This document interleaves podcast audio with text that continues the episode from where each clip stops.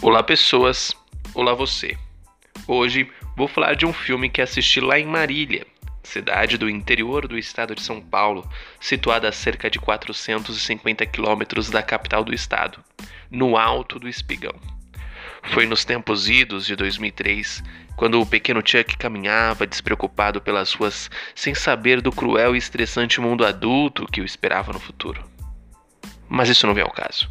O que vem ao caso é que o pequeno Chuck, no caso eu, se lembra de que era uma sexta-feira e que em toda sexta-feira você podia alugar três VHS pagando apenas dois, o que o levava a gastar apenas seis reais. Então, o pequeno Chuck correu para a rede Cotésio e, ao chegar, se depara com algo emblemático. Havia um cartaz, e no cartaz havia um homem de joelhos, de costa, com os ombros largos. Acima dele estava escrito: A Ásia envia o seu novo dragão. E abaixo, Ongback. E logo o pequeno Chuck pensou: Mas que porra é essa? E essa porra era Ongback, o guerreiro sagrado, filme de ação tailandês lançado em 2003, dirigido por Pincha Piquil. Eu não sei falar tailandês, então provavelmente eu pronunciei o nome errado. E estrelado por Tony Jaa, de O Protetor e Velozes e Furiosos 7. Então, assim como o filme, eu vou direto ao ponto. Sem perder de tempo, vamos lá falar sobre Ong Bak, pois eu só acredito no que pode ser dito em 3 minutos.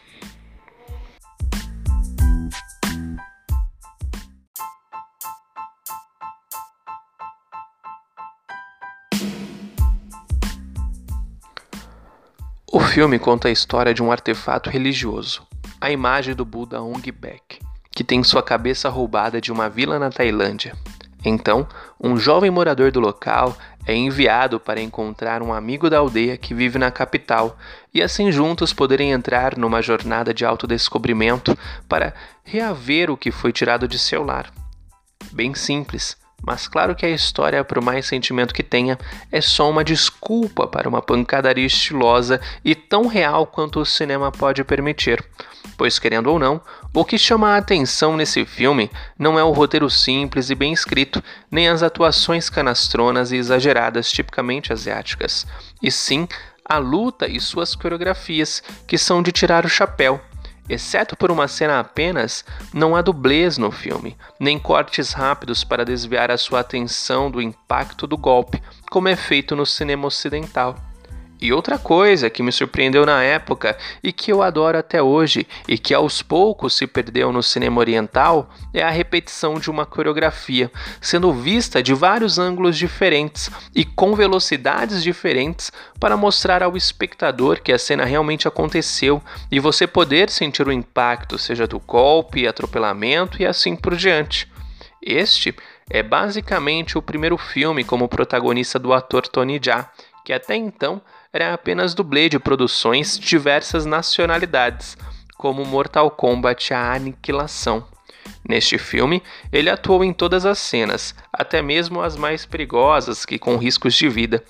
Ong Bak foi feito especificamente para Tony Jaa devido às suas habilidades, e realmente ele é a grande diversão e diferencial do filme. O jovem Ting, interpretado por ele, lembra muito o próprio ator que cresceu em uma zona rural e ansiava ser mestre em artes marciais. Como já foi dito, o filme não tem grandes atuações, mas projeta autenticidade. Você sente verdade em cada um dos personagens. E apesar de haver uma convenção de chamarmos qualquer filme oriental de luta de filme de Kung Fu, Tony Jaa não luta Kung Fu ou Karatê Diz a lenda que ele treinou exaustivamente durante quatro anos o Muay Korat, um dos estilos de Muay Boran, que é um termo genérico que abrange estilos de artes marciais que antecedem o Muay Thai moderno na Tailândia. E não bastando isso, e toda a dedicação e carinho que foram gastos na produção deste filme e que se pode ver projetado na tela, o que realmente transforma né, esse filme em obra de arte que precisa de fato ser apreciada e estudada é que ele é uma produção de baixo custo e para economizar, todas as cenas foram filmadas de primeira. Isso quer dizer que os atores não puderam errar os movimentos de lutas e falas. Ong Bak, o Guerreiro Sagrado, é um bom filme de artes marciais para quem gosta do gênero e principalmente das coreografias de luta, pois ele busca ser o mais real e humano possível. Além de genial, é diversão garantida e vale a pena cada minuto investido nessa película.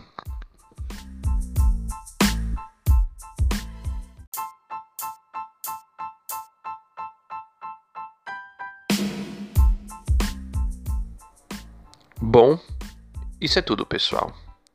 Ao entrar na locadora, né, naquele momento, o pequeno Chuck viu um bando de caras na frente de uma TV vendo apenas as coreografias de luta do filme.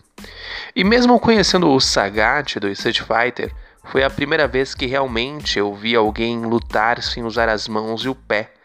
Tony Jaa só usava a cabeça, joelhos e cotovelos, e isso é realmente lindo de se ver. Como dica, veja o Protetor, também do Tony Jaa, que segue a mesma linha de Ogback. E também assistam um Protetor de Jackie Chan. Jack, que logo logo vai aparecer por aqui no 3 Minutos Podcast também. E no mais, não há muito o que falar ou aprofundar sobre Ong Bak ou Tony Jaa, além do que é preciso ser visto. Muito disso por ele não ser um ator do mainstream. Então assista. Ong Bak teve também duas continuações de mesma qualidade, mas sem o mesmo impacto. E mande seu comentário com suas considerações, dicas e sugestões. Mostre esse episódio para aquele amigo que gosta e que não gosta, ou que conhece ou não conhece o cinema tailandês, ou do cinema de luta no modo geral.